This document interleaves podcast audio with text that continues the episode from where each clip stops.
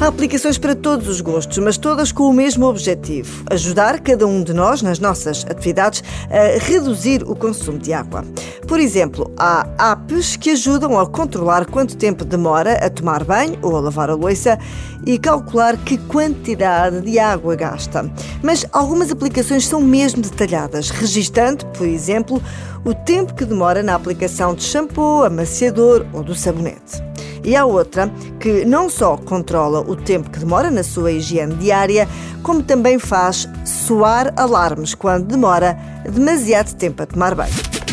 Também há outras aplicações mais complexas que exigem uma casa e aparelhos inteligentes que permitem avaliar os gastos na casa e identificar onde é que se pode combater o desperdício. E há aplicações que têm um objetivo inesperado é que há quem abra a torneira para fingir, por exemplo, que está a tomar banho. Ora, há uma aplicação cujo único objetivo é esse: fazer de conta que está a tomar banho, mas sem correr uma pinga de água. A app permite escolher três tipos de som diferentes consoante a intensidade do caudal de água que pretende simular. Aplicações não faltam, mas com ou sem recurso à tecnologia, o mais importante é estar atento, fechar torneiras e reutilizar sempre que possível.